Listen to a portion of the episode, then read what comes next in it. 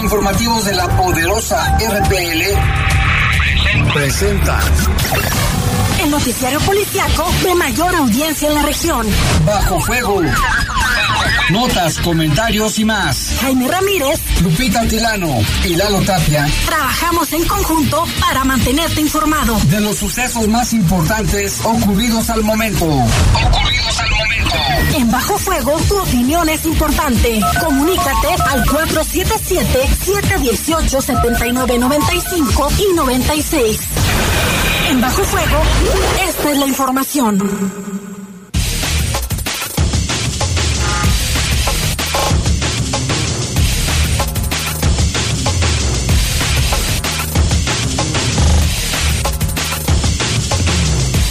¿Qué tal? Buenas y calurosas tardes. Les saludamos con mucho gusto aquí en este espacio informativo de Bajo Fuego. A esta hora de la tarde, porque son las 7 de la tarde, todavía hay bastante sol y estamos cerca del verano. Y en cuanto nos acerquemos al verano, los días durarán más, naturalmente sin mover las manecillas del reloj.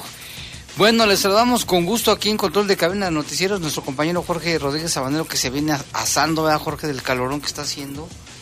También saludamos a Brian Martínez, que también nos comenta del calor, no. Y Lupita, te saludamos con gusto, Lupita Tilano.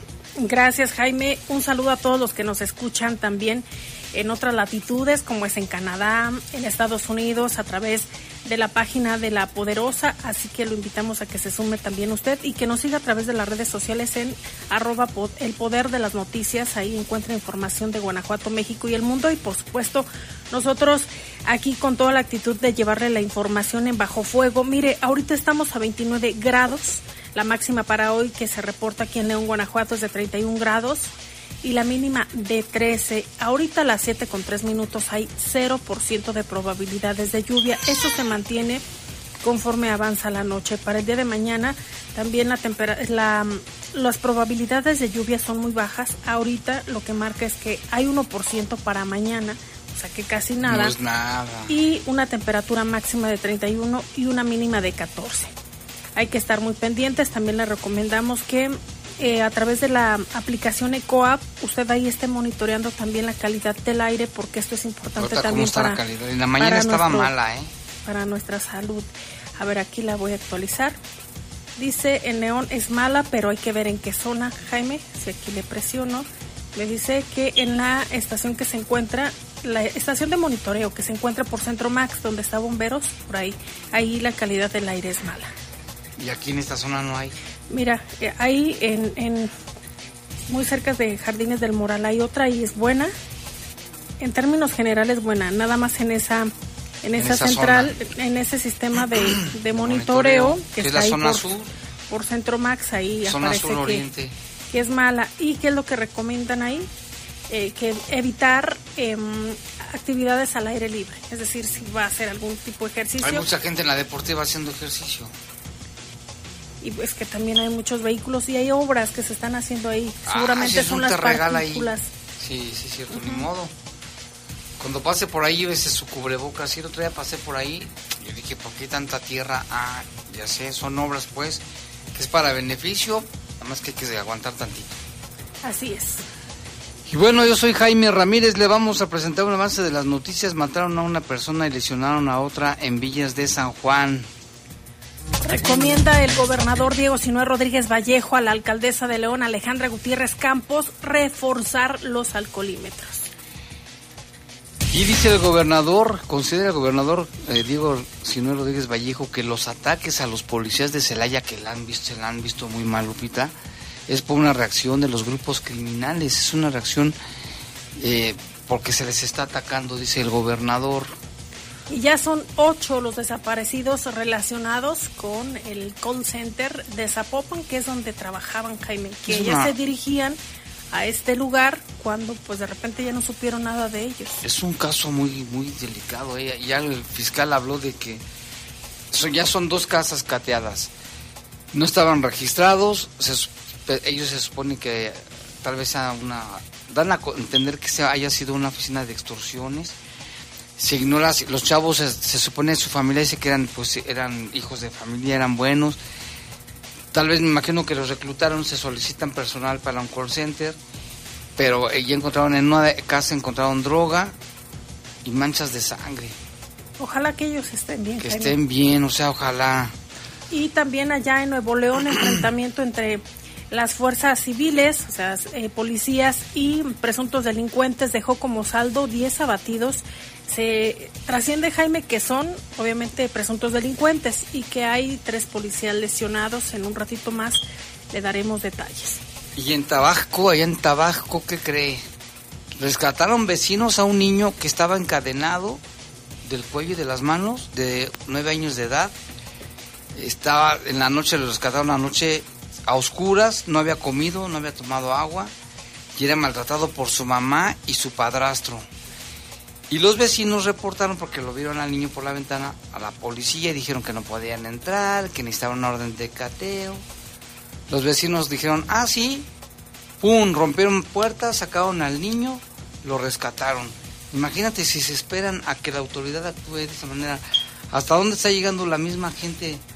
Pero- Porque si te ajá. esperas a que la gente, ya se lo entregaron a un tío y está en manos del DIF.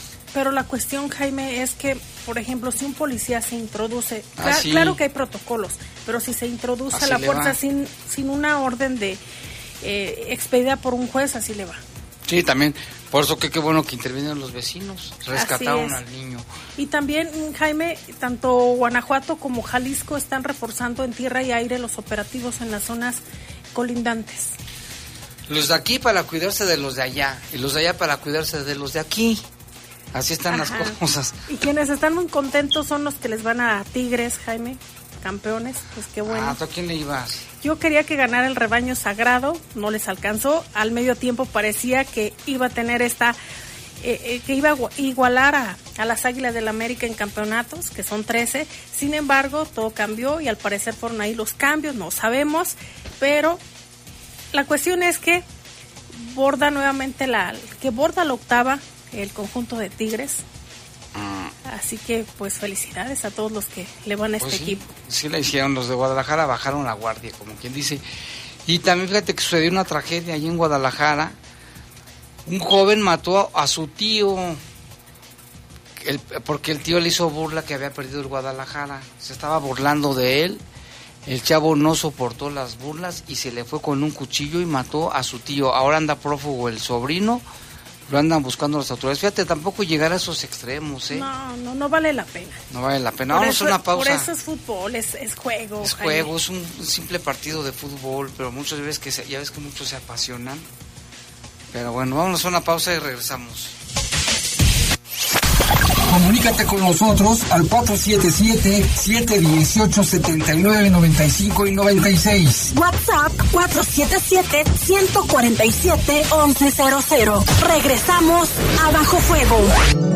Deja de soñar y hazlo realidad con el préstamo Creo en ti de Caja Popular San Nicolás. Con pagos cómodos y semanales. Llévate hasta 29 mil pesos. Acuda a nuestra sucursal San Pedro, ubicado en Boulevard San Pedro 1214, Colonia Jardines de Jerez, segunda sección. Solicita tu préstamo y emprende el negocio de tus sueños. Caja Popular San Nicolás. Somos la cooperativa de la gente. San Nicolás, tu nivel de vida elevado. Búscanos en Facebook. Vidrio y aluminio Durán. Calidad y elegancia en la fabricación de puertas y ventanas de aluminio y vidrio. Mosquiteros corredizos y fijos. Además, somos expertos en barandales y pasamanos. Modernos, sofisticados. Contamos con gran variedad de canceles de baño. Fabricados a la medida de tu necesidad. Vidrio y aluminio Durán. Sí, Durán. Contáctanos al WhatsApp 477-306-9174. Al mencionar este anuncio, 10% de descuento. Jóvenes, ¿qué saben ustedes sobre nuestra ciudad? Te lo diré.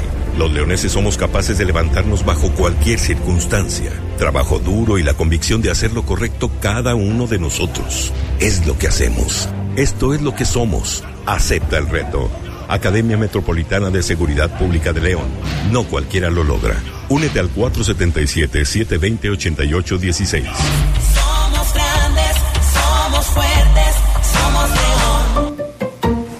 En León las personas son lo más importante. Por eso estamos tomando decisiones juntos para construir el León que soñamos. Gracias a tu pago predial haremos más de 500 obras con sentido social, como servicios de salud, mejoramiento de la ciudad y fortalecimiento en seguridad, para vivir tranquilos, vivir sanos y para vivir mejor. Por eso León, vamos con todo.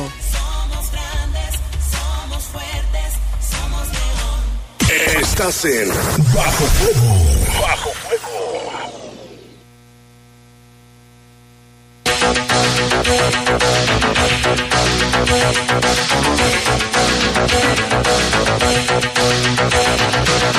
Siete con 11, 7 con 11 sigue siendo bastante calor. Pues aquí en nuestra cabinita que tenemos un ventilador, estamos a 28 grados, imagínense cómo está ahorita ya en el exterior y ahorita no se ve que haya viento, ¿verdad?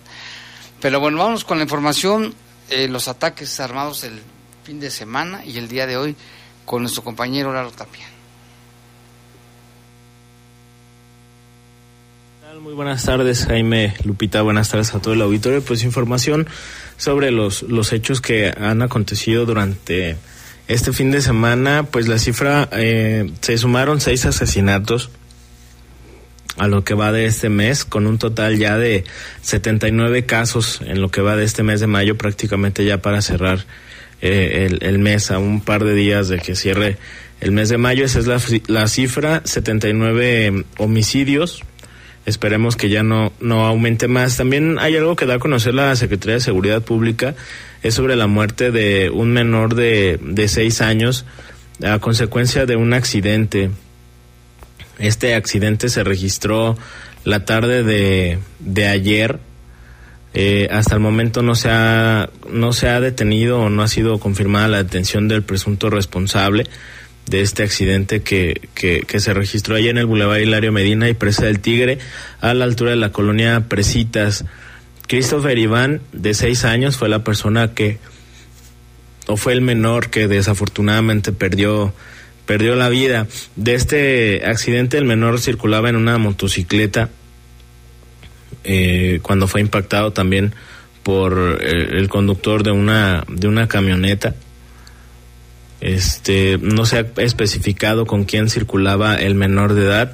Ya hay videos a través de redes sociales que han estado circulando en donde se aprecia claramente que el conductor de esta de esta camioneta tipo pick-up de color blanco con placas americanas impacta a la motocicleta, se detiene por unos minutos, por unos segundos más bien, en lo que llega pues ahí varias personas a intentar detenerlo pero logra escapar. En, en, en, el mismo video se aprecia cómo eh, una unidad de policía se percata del accidente y trata de, de alcanzar al conductor de la, de la, camioneta, pero no, no hay detenidos hasta el momento. Ahí se confirmó desafortunadamente el fallecimiento de, de este menor de, de, de seis años y pues estará estará pendiente la investigación por parte de las autoridades para poder esclarecer este este crimen tan, tan lamentable.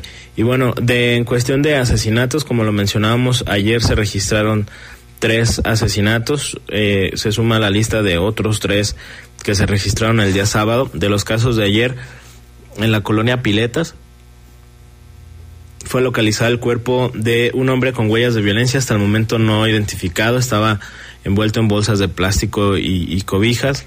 Esto ya prácticamente en una, en una zona cerril de la calle eh, Oviedo.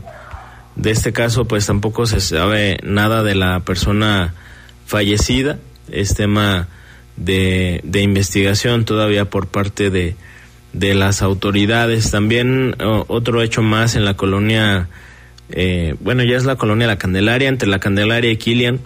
Ahí se reportaba también un caso muy similar de este, eh, de este cuerpo, pues tampoco se sabe algún, algún dato sobre la víctima. Únicamente fue el reporte de una persona que había sido localizada envuelta en cobijas y bolsas de plástico ahí en el, en el cauce del arroyo. No hay pues mayores datos eh, de este caso, no hay detenidos, no se sabe nada sobre la víctima. La fiscalía únicamente confirmó que se trataba del cuerpo de un hombre, sin embargo no dan a conocer ninguna ninguna característica. Y el último caso de ayer fue en la colonia eh, prácticamente Paseos del Molino, la división de la colonia Paseos del Molino con Valle de la Luz. Ahí en un negocio de, de menudo, en una menudería, Sergio Miguel, conocido como el Yuca, fue asesinado a balazos. Él apenas eh, pues estaría abriendo su negocio cuando eh, fue la agresión ahí en la calle Vía de los Girasoles y Molino de Dolores. de los responsables, se habla que fueron dos hombres en una motocicleta los que dispararon en su contra en varias ocasiones y después de la agresión pues huyeron, lograron huir del lugar sin que hubiera personas detenidas. Estos casos fueron por, por la mañana y en relación a, a los asesinatos que se registraron el día sábado, también como lo mencionamos fueron, fueron tres. Uno en la colonia eh, Ciudad Satélite, donde se confirmaba en donde se confirmaba el asesinato del, del encargado de una barbería. Él estaba realizando sus, sus labores ahí dentro de, de este negocio ubicado en el Boulevard Palmas de Mallorca cuando llegaron dos hombres y comenzaron a, a dispararle. Ahí se confirmó su fallecimiento y su cliente fue trasladado a recibir atención médica. El fallecido fue identificado como Juan Diego, conocido como el Nari y de lesionado pues no se dieron a conocer la, los detalles de, de, la identidad.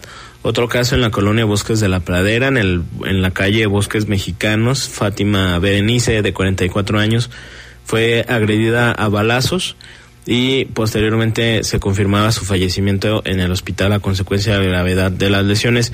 Y en la colonia San Felipe de Jesús, en la calle Sinaí, casi esquina con el Boulevard Vasco de Quiroga, también un hombre de aproximadamente 25 años fue asesinado la tarde del sábado sin que se haya confirmado todavía la identidad de la víctima. De ese caso en particular también se hablaba que dos personas en una motocicleta se eh, pues fueron los que dispararon contra la víctima cuando caminaba ahí por la calle Sinaí y pues tampoco hay detenidos y también está bajo investigación el motivo de la de la agresión en su contra. Son los casos que se han registrado eh, pues en estos de este fin de semana cuestión de asesinatos, este hecho también lamentable que también se confirma por parte de la Secretaría de Seguridad Pública la muerte del menor. Esperemos que haya avances en las investigaciones, ojalá que se pueda dar con el paradero de los responsables de estos casos y pues también lo dicho Jaime, esperemos que, que la cifra de de asesinatos no pues no aumente, ¿no? De cualquier manera nos mantenemos al pendiente, que pasen muy buena noche. Gracias a Lalo y bueno, los últimos acontecimientos es lo que nos estaban reportando también.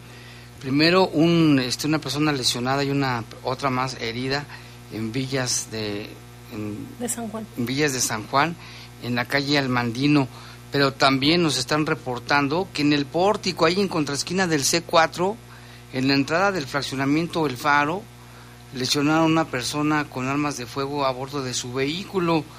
Los presuntos responsables son dos sujetos con vestidos de ropa, de ropa negra a bordo de un, carro blanco con, con rojo. Ellos eh, se dirigieron hacia Mariano Escobedo. Pues ojalá que las cámaras que tienen ahí puedan detener a estas personas. Gracias a la gente que nos acaba de mandar también fotografías y videos de este hecho hace unos momentos en allí en ese lugar. Vamos a escuchar un poquito.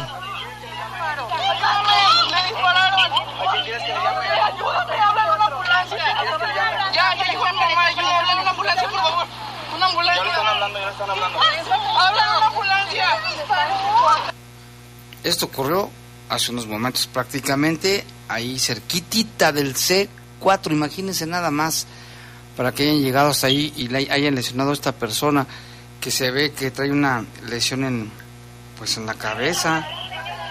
En la cabeza esperemos que no sea de, de consideración. Y hay operativos buscando a los presuntos responsables. Esto es lo, lo último en materia policíaca en ataques armados aquí en León. Y mire, ayer eh, desde diversas partes de, de aquí de León se apreciaba esa columna tan enorme de humo pues se trató de un incendio de bodegas y el cual no fue provocado por un factor humano. Esto fue lo que dijo el secretario de Seguridad eh, de León, Mario Bravo Arrona. Eh, señaló que este incendio que se dio en la colonia industrial, la capilla, industrial La Capilla, comenzó en, el en un pastizal seco de un terreno aledaño, pero a decir del secretario, este pudo haber sido provocado por varios factores, entre los que destacan el calor y el efecto lupa por algún vidrio que estaba en el terreno. Escuchemos. Yo quisiera saber si hay algún detenido o detectaron algo ahí. No, hay que, hay que ser claros. El tema fue, inició, nos tenemos entendido, en el pastizal.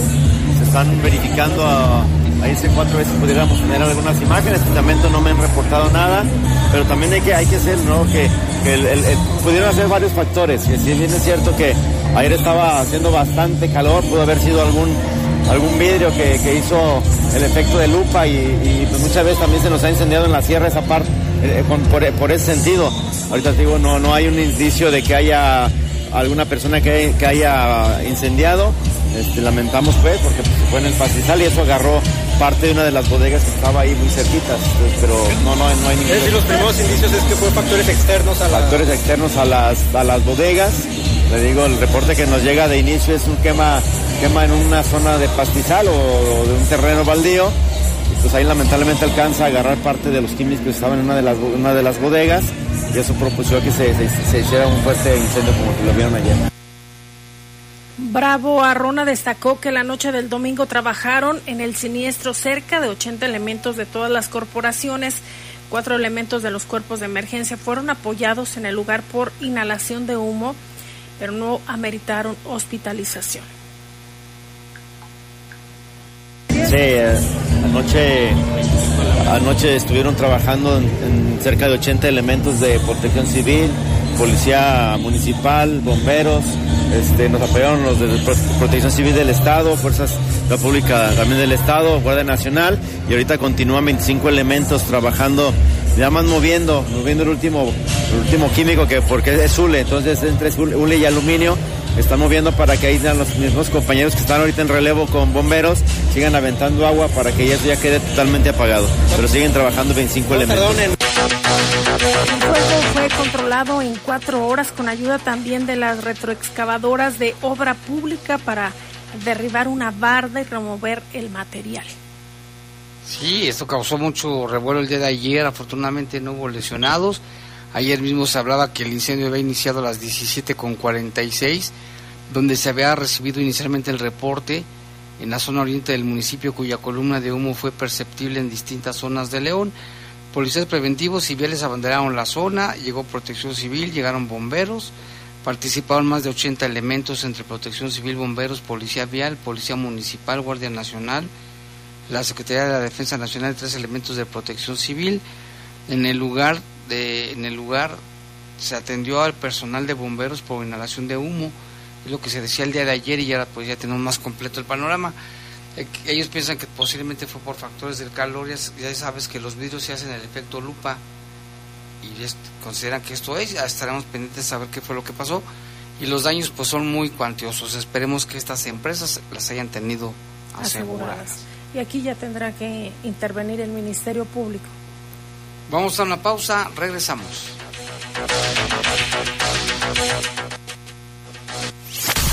Comunícate con nosotros al 477-718-7995 y 96. WhatsApp 477-147-1100. Regresamos a Bajo Fuego.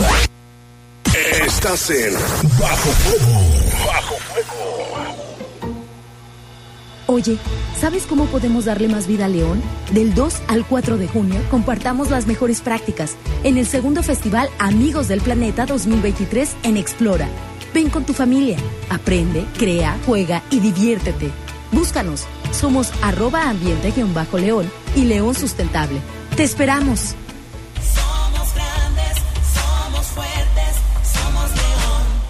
Vidrio y aluminio Durán. Somos expertos en la fabricación de ventanas y puertas de aluminio y vidrio, barandales, pasamanos, canceles para baño, mosquiteros y mucho más. Haz de tu hogar o proyecto un lugar funcional y moderno. Vidrio y aluminio Durán. Sí, Durán. Contáctanos al WhatsApp 477-306-9174. Al mencionar este anuncio, obtén un 10% de descuento. Buenas tardes. ¿En cuánto tiene el kilo de carne?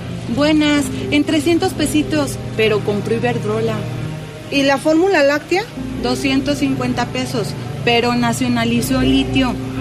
¿Y el huevo?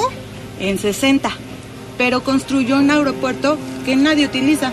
Bueno, ya, ya, señora. ¿Y eso de qué me sirve si no me alcanza para nada? Pues se va a quedar con hambre, pero al menos ya tiene otros datos. No podemos vivir de otros datos. PRD. Las modas vienen y se van. Y hoy, el cristal o metanfetamina está de moda. Pero lo que viene y no se va son sus efectos dañinos. El cristal quita el hambre y el sueño, provocando alucinaciones y psicosis.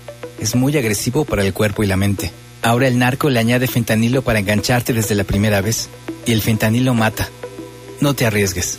Si necesitas ayuda, llama a la línea de la vida, 800-911-2000. Secretaría de Gobernación, Gobierno de México. Estás en Bajo Fuego. Bajo Reportes, comentarios, sugerencias. Comunícate a los servicios informativos de la poderosa RPL vía WhatsApp al 477-495-1839. 477-495-1839. Y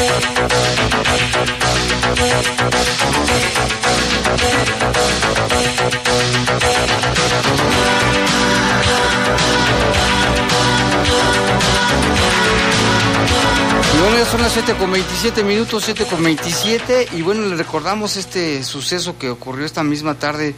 Allí en el pórtico de C4, un hombre lesionado por arma de fuego, los responsables en motocicleta de color blanco con rojo, que escaparon rumbo hacia el Boulevard Mariano Escobedo.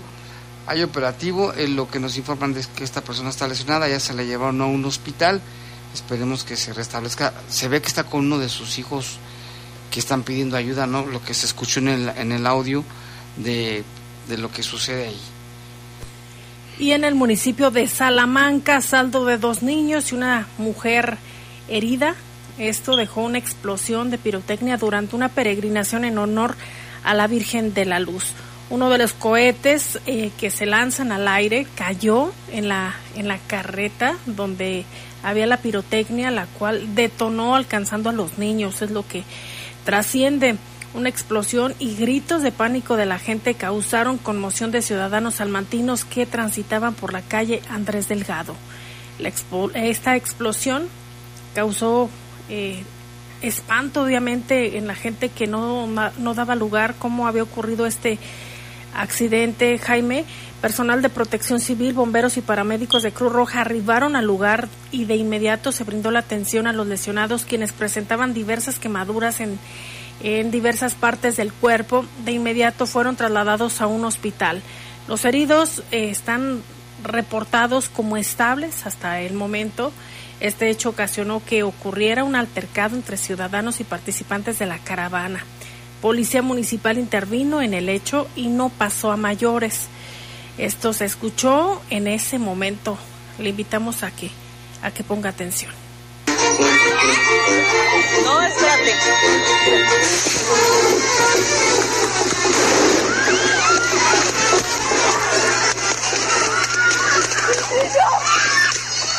Es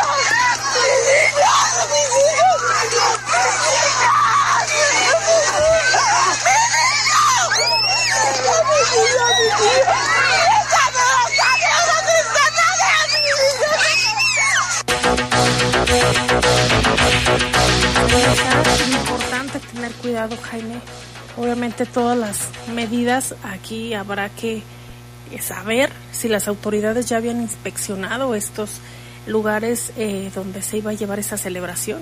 Era una peregrinación, Lupita. Ya había avanzado, iban en varios vehículos y adelante iba una carreta con más cohetes. Tengo entendido, según el video, de que iban ahí los niños y otras personas, iban grabando a los que iniciaban el recorrido cuando lanzan un cohete y cae donde estaban los demás cohetes, lo que ocasionó la explosión. Pero ya habían iniciado esta peregrinación en honor a la Virgen de la Luz allá en Salamanca. Aún así, Jaime, aunque sea la iglesia, sea quien sea, debe contar con los, permisos de protección civil. ¿Y cuántos casos hemos referido así de fiestas patronales donde han ocurrido tragedias por el uso de los cohetes? Ojalá que esto- estos niñitos estén bien, su mamá también. Se reportan estables, pero ¿qué tal el susto, Jaime? No. Y seguramente las cicatrices que, que les quedarán, porque aquí manejan que hubo quemaduras. No, no especifica si son de primero, segundo o tercer grado, pero sí. Sí, este hecho ocurrió allá en Salamanca. Y por otra parte, agentes de la Fiscalía General del Estado de Guanajuato detuvieron a un sujeto que se introdujo a un domicilio de la colonia Santa María de Cementos y detonó un arma de fuego en contra de un hombre de 23 años, apodado el Monkey. Durante el ataque también lesionó a una mujer, por lo que ya se encuentra en prisión acusado de homicidio y tentativa de homicidio. En fecha del 22 de enero del 2020, alrededor de las 6.30 de la tarde, José Carlos ingresó a un domicilio ubicado en la calle Textiles, en donde se encontraba una familia, entre ellos el ahora quien en vida respondía al nombre de José Luis. Sin dar tiempo de nada, el presunto homicida disparó varias veces en contra de los presentes y los proyectiles penetraron el cuello y tórax del monkey, provocando su muerte de forma inmediata mientras que la lesionada de 21 años fue atendida de urgencia debido a las heridas que tenía en una pierna que pudieron poner en riesgo su vida. Y también agentes de la Fiscalía detuvieron a un sujeto que se introdujo a un domicilio. A ver, déjenme ver, este es otro. Mm, aquí está. A este le dicen el chicotín. Se llama Diego Israel, y fue sentenciado ya a más de 20 años de cárcel. ¿Por qué razón? Pues mire, de acuerdo a lo que señala la Fiscalía General del Estado, este sujeto ha sido ya notificado de la pena privativa de la libertad por asesinato de padre e hijo registrados el 6 de diciembre del 2020 en Cumbres Bondadosas en la colonia Cumbres de la Piscina aquí en Neón, Guanajuato. El agente del Ministerio Público logró que un juez emitiera el fallo por 24 años y nueve meses de prisión al hallar culpable a este sujeto por el homicidio de dos hombres que se encontraban al interior de un domicilio. Cuando el acusado tocó la puerta de acceso y estos salieron, les disparó con un arma de fuego y los asesinó. Y en otro caso, también estos seguimientos de la Fiscalía, el agente del Ministerio Público logró que Joel, inculpado en el homicidio de Javier, esté encarcelado como presunto responsable de su amigo cuando tuvieron una discusión en la calle Santa Ana en la colonia Santa María el pasado 29 de abril del presente año. La Fiscalía General de Guanajuato tuvo conocimiento de estos hechos por parte de un reporte del sistema de emergencias cuando atendió la alerta encontraron a un hombre sin vida con lesiones ocasionadas por arma blanca, por lo que iniciaron el procedimiento de la escena del crimen. La unidad de homicidios ya abrió la carpeta de investigación correspondiente y de manera posterior la Agencia de Investigación Criminal concretó la detención del inculpado, quien ha sido ya vinculado a proceso penal por el delito de homicidio en Rilla.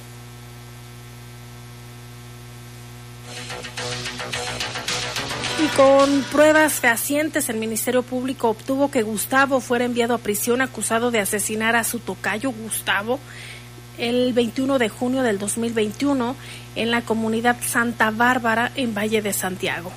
Esa noche el ofendido se encontraba en su domicilio en compañía de familiares cuando escucharon la llegada de un vehículo que se estacionó en su patio.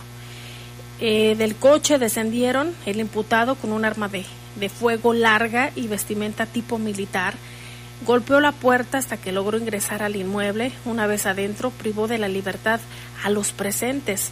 El cadáver del ofendido fue localizado el 26 de junio en la colonia San Vicente de Grama, envuelto en una bolsa plástica. Posteriormente, en continuación a esta audiencia inicial, Gustavo fue vinculado a proceso penal por homicidio calificado. Parece como de terror, Jaime, pero esto es real y está ocurriendo aquí en el estado. Y en otro caso, eh, que también lleva la fiscalía, este hecho ocurrió en Salamanca. Dice, el, homicida ya ha sido sentenciado a ocho años y seis meses más la reparación del daño al, al, sujetarse a un procedimiento abreviado. ¿De qué se trata? El 4 de junio del 2022, Marco Antonio llevaba consigo un arma de fuego, llegó a la calle 30 de julio de la colonia El Progreso y esperó que su víctima saliera de su domicilio para realizar al menos 10 detonaciones en contra de ella. La eh, lesionada y ahora, por ejemplo, el ahora de acuerdo a lo que informa la fiscalía es que la Oxisa alcanzó a ingresar a un domicilio, pero a consecuencia de los disparos que penetraron su tórax y abdomen, falleció momentos después. Esto ocurrió en Salamanca. Y en información de León, recomienda el gobernador Diego Sinue Rodríguez Vallejo a la alcaldesa Alejandra Gutiérrez Campos reforzar los alcoholímetros y este llamado lo ha hecho eh, obviamente para que se refuercen eh, todas estas acciones que en conjunto realiza la Policía Vial y la Policía eh, Municipal tras el accidente donde dos adolescentes murieron a causa del impacto de otro automovilista que al parecer conducía en estado de ebriedad. El mandatario estatal aseguró que el accidente va, que el accidente obviamente pues ya es algo que ha sido mediático, Jaime, pero pues vamos a escuchar lo que dice Diego Sinoe Rodríguez Vallejo. Pues hay que reforzar con el municipio el tema de los alcoholímetros. Vimos el caso lamentable de este joven alcoholizado que le arrebata la vida a estos dos jóvenes. Es un hecho lamentable y que tenemos que evitar que sucedan estos accidentes. Yo pedirle aquí a la alcaldesa que refuerce los, los alcoholímetros y que cada vez sean más estrictos porque efectivamente no se pueden estar perdiendo vidas de jóvenes que tienen un gran futuro por una irresponsabilidad de este tamaño. Denuncian deficiencia por parte de la fiscalía, Gordo. No, es falso. Lo que pasa es que el joven está en el hospital y el juez fue el que, el que le autorizó estar en el hospital, pero está eh, sujeto a proceso. Entonces, eh, también nosotros no podemos, eh, son, no somos los especialistas, es el médico y el juez el que autoriza. Pero en cuanto lo den de alta, que creo que estaba por suceder, va a prisión ese joven. ¿eh? Entonces, ahí no, que no sean mal informados los familiares. Como lo escucha el mandatario estatal dijo que quien provocó el accidente va a ir a prisión una vez que salga del hospital.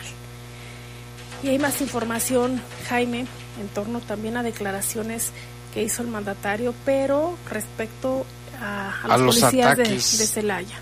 que recientemente en los últimos, en el último mes por lo menos, ha habido una serie de ataques en contra de elementos de la policía de Celaya. El gobernador Diego Sinero Rodríguez Vallejo dijo que estos ataques a la policía de Celaya es resultado de la reacción de grupos criminales por el buen trabajo que realizan de cuidar a los habitantes de Celaya. Bueno, el último fue un, no fue policías, fue una caseta. Este, mira, pues es parte de la reacción del grupo criminal. La, la policía de Celaya ha tenido unas grandes actuaciones, ha detenido a muchos delincuentes, ha batido a otros tantos, y la verdad son estas reacciones que por supuesto lamentamos y condenamos, pero que es parte del trabajo y riesgo de ser un policía que hace bien las cosas, ¿no? Y Celaya está haciendo bien las cosas desde que se reforzó esa policía municipal.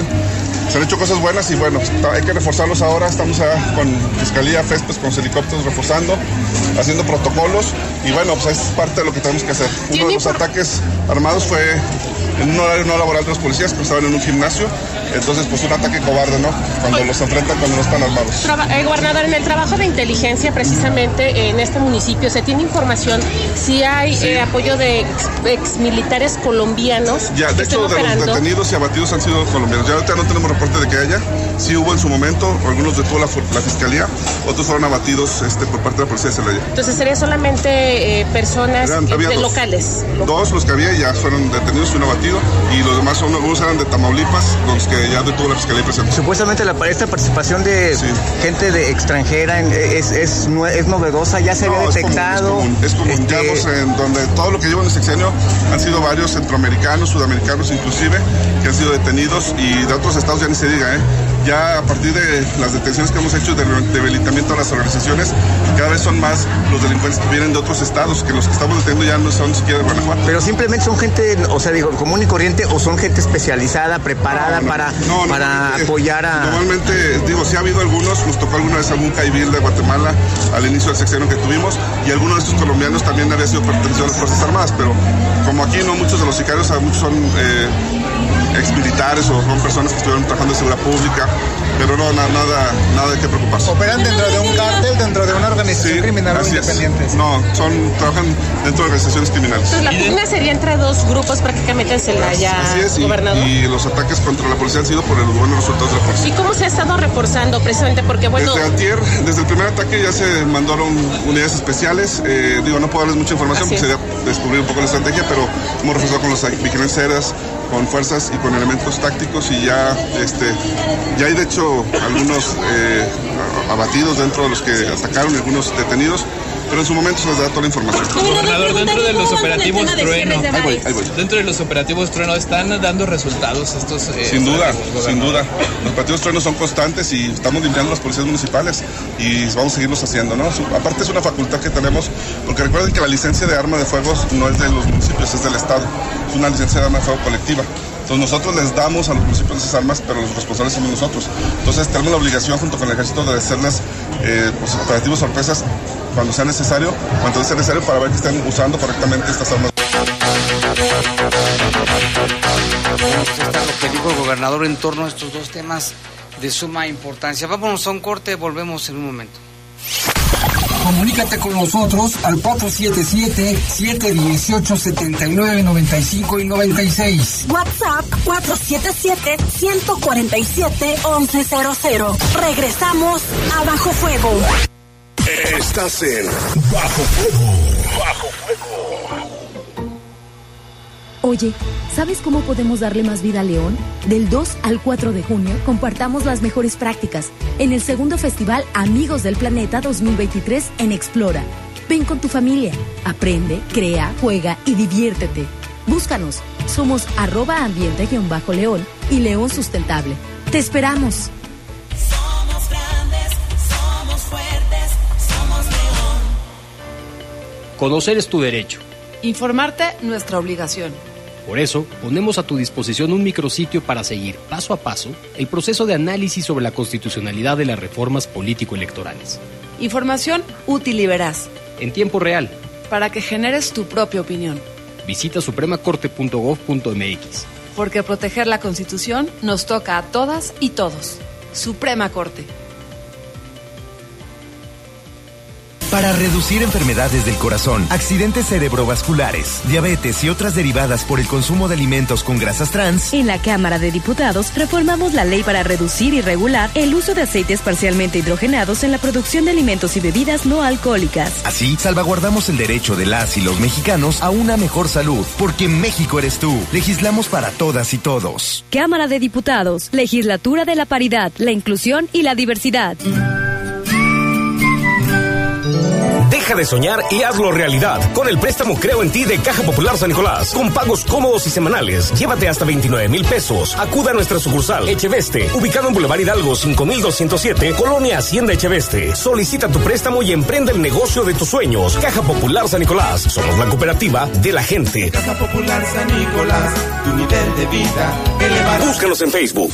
Si buscas remodelar tu hogar, en vidrio y aluminio Durán. Somos expertos en ventanas de aluminio, puertas de cristal templado, barandales, canceles para baño, mosquiteros y mucho más. Vidrio y aluminio Durán. Sí, Durán. Contáctanos. WhatsApp 477-306-9174. Al mencionar este anuncio, 10% de descuento. Estás en Bajo Fuego. Bajo Fuego. Reportes, comentarios, sugerencias. Comunícate a los servicios informativos de la poderosa RPL vía WhatsApp al 477-495-1839. 477-495-1839. El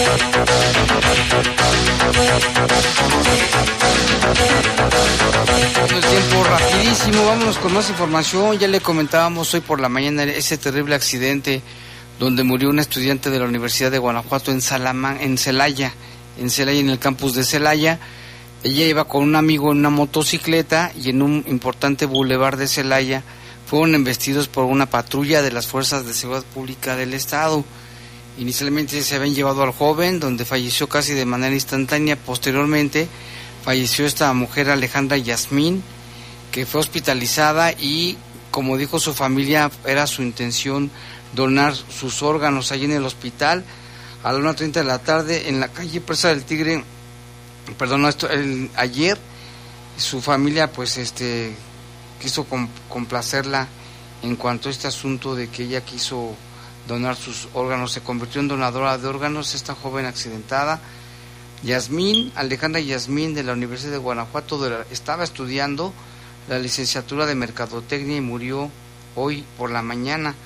Fue recibida con honores en el pasillo del Hospital General de Celaya mientras se dirigía al quirófano, pues será donadora de órganos y con ello dará vida y esperanza a otras personas. Ella presentaba muerte cerebral y pues donó sus órganos. Vamos a escuchar lo que se vivió en ese momento.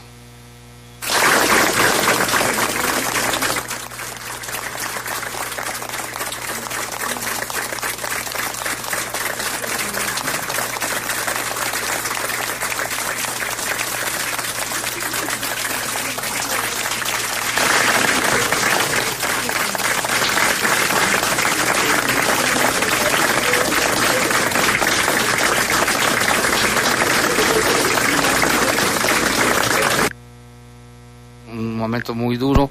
La fiscalía tomó también conocimiento, va a deslindar responsabilidades, qué es lo que pasó ahí en este terrible accidente. En paz descanse Alejandra Yasmín, estudiante de Mercadotecnia de la Universidad de Guanajuato, allá en el municipio de Celaya. Y en más información, la presidenta municipal de León, Alejandra Gutiérrez Campos, reclamó que Morena esté politizando el fallecimiento de los dos jóvenes que murieron en un accidente causado presuntamente por una persona que conducía en estado de ebriedad. Lo calificó como una bajeza.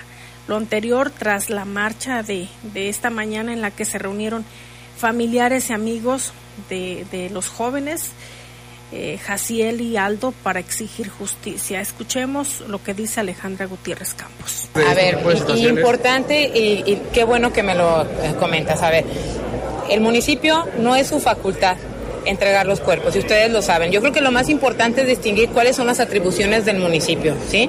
Nosotros se pone a disposición en la parte detenida, pero en el caso de que hay una persona fallecida, eh, lo que los cuerpos no lo entregan nosotros es directamente la, la fiscalía. Y segundo, y de una vez lo aclaro, hubo muchísima gente de Morena involucrada en esta marcha. Yo creo que es bien importante atender a las familias, es bien importante atender el dolor de las personas que han perdido un familiar. Yo he tenido la desfortuna de perder un familiar por una persona ebria. Y yo creo que lo más importante es no politizar. Qué triste y qué bajo es politizar un tema del dolor de un padre de familia. Es lo más que puedo decir, porque es bien triste porque yo ya he perdido un familiar en, eso, en, ese, en esa situación. Lo que dijo la alcaldesa, porque fíjate que la otra vez que platicamos con el papá de uno de ellos, decía que era un asunto municipal. Tiene que ver, por un lado, la fiscalía por la investigación, por el otro lado, con las leyes, pero ya dijo el gobernador que sí hay probabilidad de que vaya y pise la cárcel. Y sí, Jaime, recalcar que todo se basa en el código penal, Jaime. Actual. No es que un partido u otro tenga injerencia o, o, que tenga favoritismo o no, y sí es importante que no se politice y sobre todo, Jaime, que no se juegue con el dolor de las personas, porque como padres nos duelen nuestros hijos y hay que hay que informarnos y hay que estar obviamente pues muy pendientes de que se haga justicia conforme a derecho. Claro que hay muchas lagunas en las leyes. Todavía. Pero sí, no hay que dejarse guiar tampoco por, por gente que quiera politizar los, los temas y que no se vale, Jaime. Y temas tan delicados y dolorosos como este. Y vámonos con temas del país porque fíjese que se elevó a ocho el número de jóvenes desaparecidos en Zapopan y que laboraban en un call center. Esto informaron familiares de las víctimas tras salir de una reunión con autoridades del Estado y municipales en Palacio de Gobierno. De acuerdo con la información que se les entregó al gobierno de Jalisco, ya existe una denuncia formal de la octava persona desaparecida, quien tiene relaciones de amistad con el resto del grupo y la desaparición está vinculada con el caso. Sin embargo, aún no se ha vinculado con la familia del desaparecido número 8 y las autoridades no han dado a conocer sus datos. Hasta el momento se encuentran desaparecidos los hermanos Itzel y Carlos, David Valladolid Hernández, Carlos Benjamín García Cuevas, Arturo Robles Corona, Jesús Alfredo Salazar Ventura y Mayra Karina Velázquez Durán, el séptimo joven desaparecido, fue identificado solamente como Jorge. Y de acuerdo con lo que decía el fiscal Joaquín Méndez, en la primera casa que hicieron el cateo encontraron droga, se habían llevado ya las computadoras, los teléfonos, arrancaron todo y lamentablemente había manchas de sangre en ese lugar.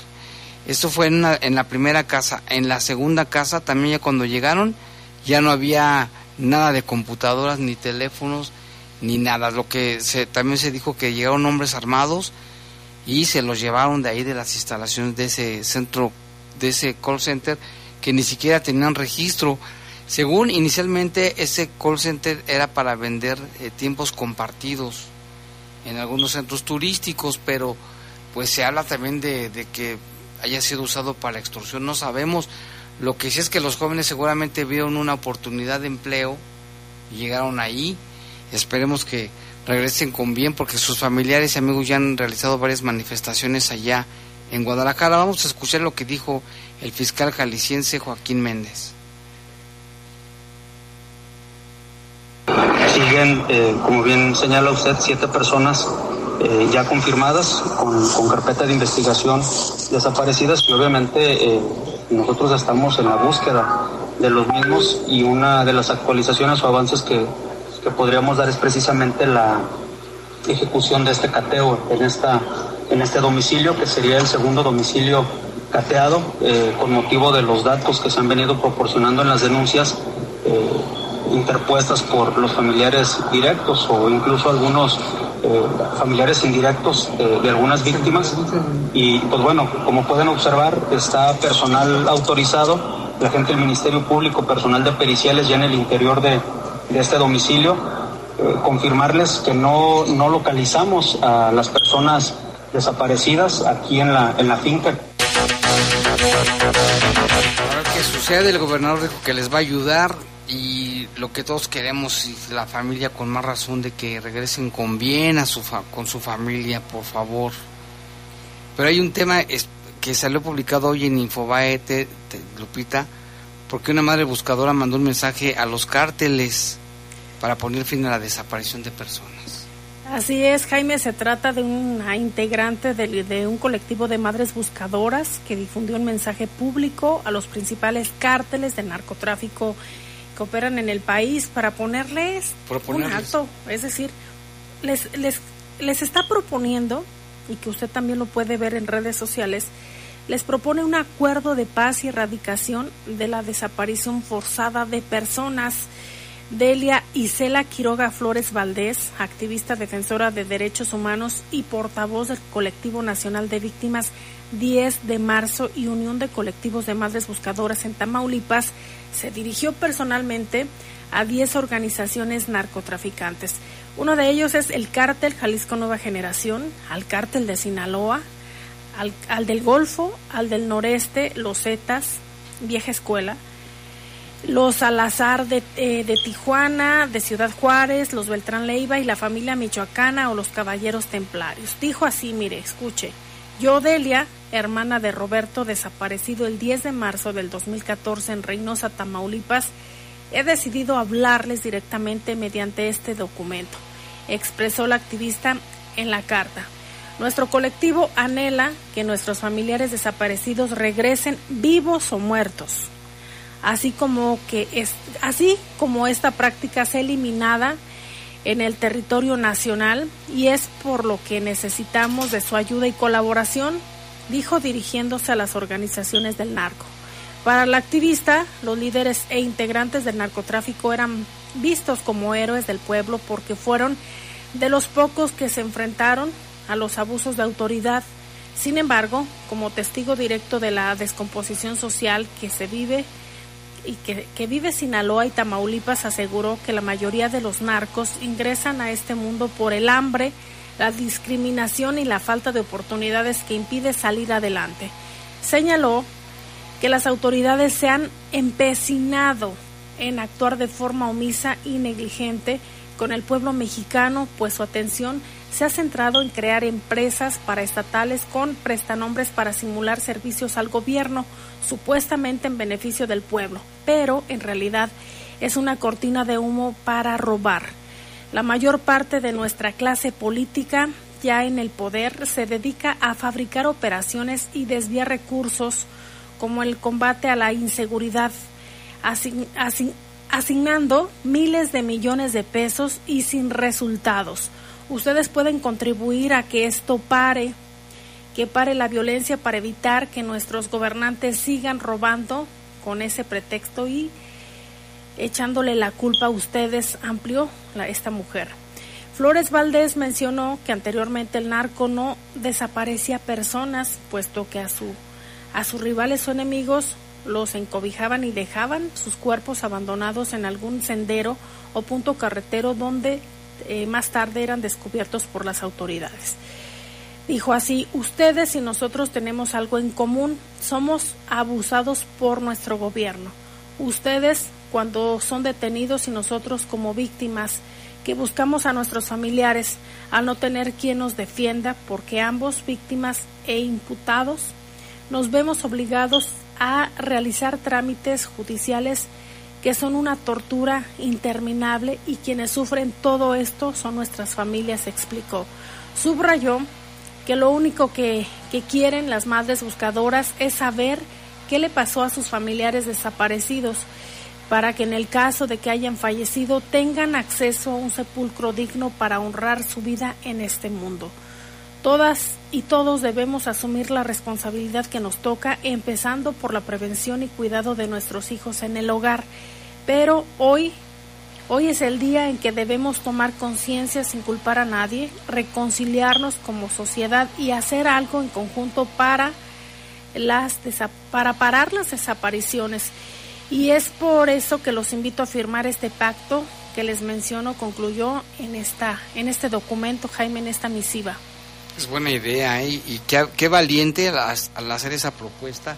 Creo que a nadie se le había ocurrido y habrá que, ojalá que esto no ofenda a los señores delincuentes y que se logre algo, ¿no?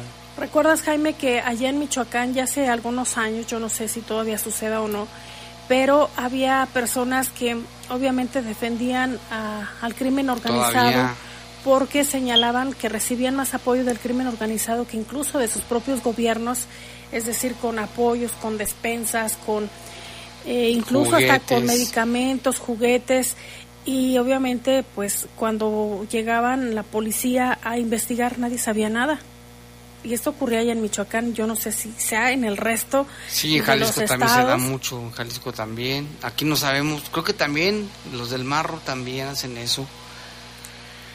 Y bueno, en el otro tema del pequeño encadenado en Tabasco, vecinos rescataron a un niño encadenado del cuello que no había comido y estaba a oscuras en su casa. La cadena se encontraba en el cuello y manos del niño hasta que fue retirada para poder liberarlo. Su rescate se logró luego de que niños y adultos lo vieron a través de la ventana, por lo cual se alcanzaba a ver las cadenas.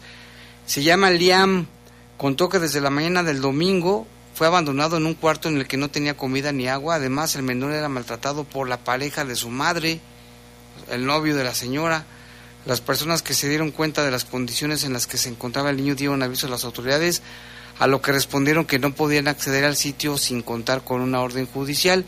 De esta manera, los vecinos dijeron, ah, sí, pues ellos se metieron, rompieron los candados, se metieron a la casa y rescataron al menor de nueve años de edad, que dice, identificaron al menor, el tío fue el responsable le entregaron al niño a un tío, por su parte el secretario técnico del gobierno de Tabasco dijo que se inició una investigación, por su parte Liam tanto como su tío fueron trasladados a un centro de atención de menores, víctimas, para la revisión del menor, Además, no se han reportado detenciones por los hechos, pues los encargados del menor no regresaron al sitio donde fue hallado y rescatado. Vecinos de la zona refirieron que no es la primera vez que Liam había sido encadenado. Se informó que Liam ingresaría a un albergue temporal y ya fue revisado por un médico de la Fiscalía de Tabasco.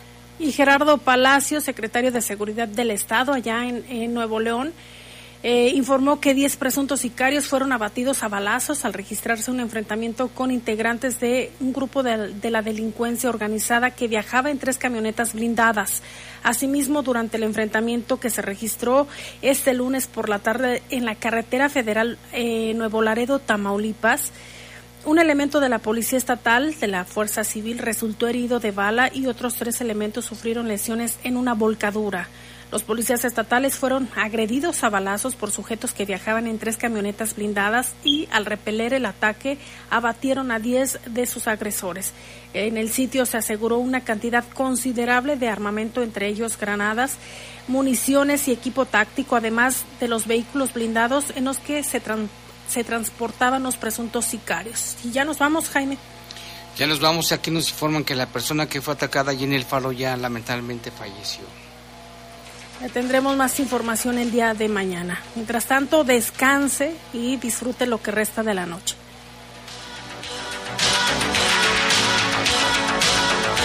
Los servicios informativos de la poderosa RPL presentaron el noticiario policiaco de mayor audiencia en la región. Bajo fuego. Bajo fuego. Gracias por tu atención.